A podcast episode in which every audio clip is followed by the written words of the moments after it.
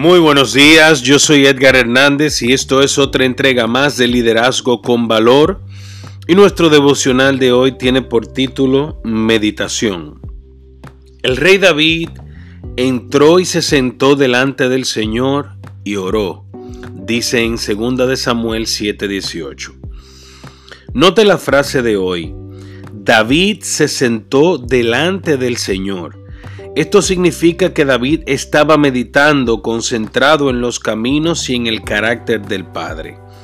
Y también tiene sentido que usted lo haga, como un hombre o una mujer conforme al corazón de Dios, porque así lo hizo David. Eh, eh, David, él quería conocer la voluntad del Señor para su vida, y en gran medida Dios se la reveló a medida que David persistentemente meditaba delante de él y lo bendijo grandemente.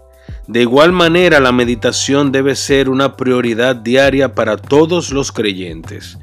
Por supuesto, es la disciplina que Satanás persistentemente nos impedirá que desarrollemos debido a, a todo lo que el Señor realiza por medio de ella. Sin embargo, es de inmenso valor para poder conocer al Padre, que lo escuchemos con precisión y que andemos en su voluntad. Así que piensen en lo siguiente, ¿qué dilema le ha confundido hoy? ¿Qué necesidad debe atender o qué tarea vacila en acometer? Dedique un tiempo para meditar en Dios y su palabra y Él, con certeza, le mostrará qué debe hacer. Si quieres, puedes orar conmigo de esta manera. Señor Padre Todopoderoso, gracias por este día.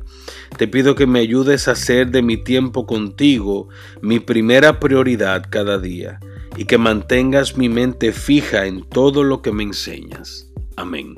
Que tengan un lindo día, que Dios les bendiga y será hasta la próxima. Bye bye.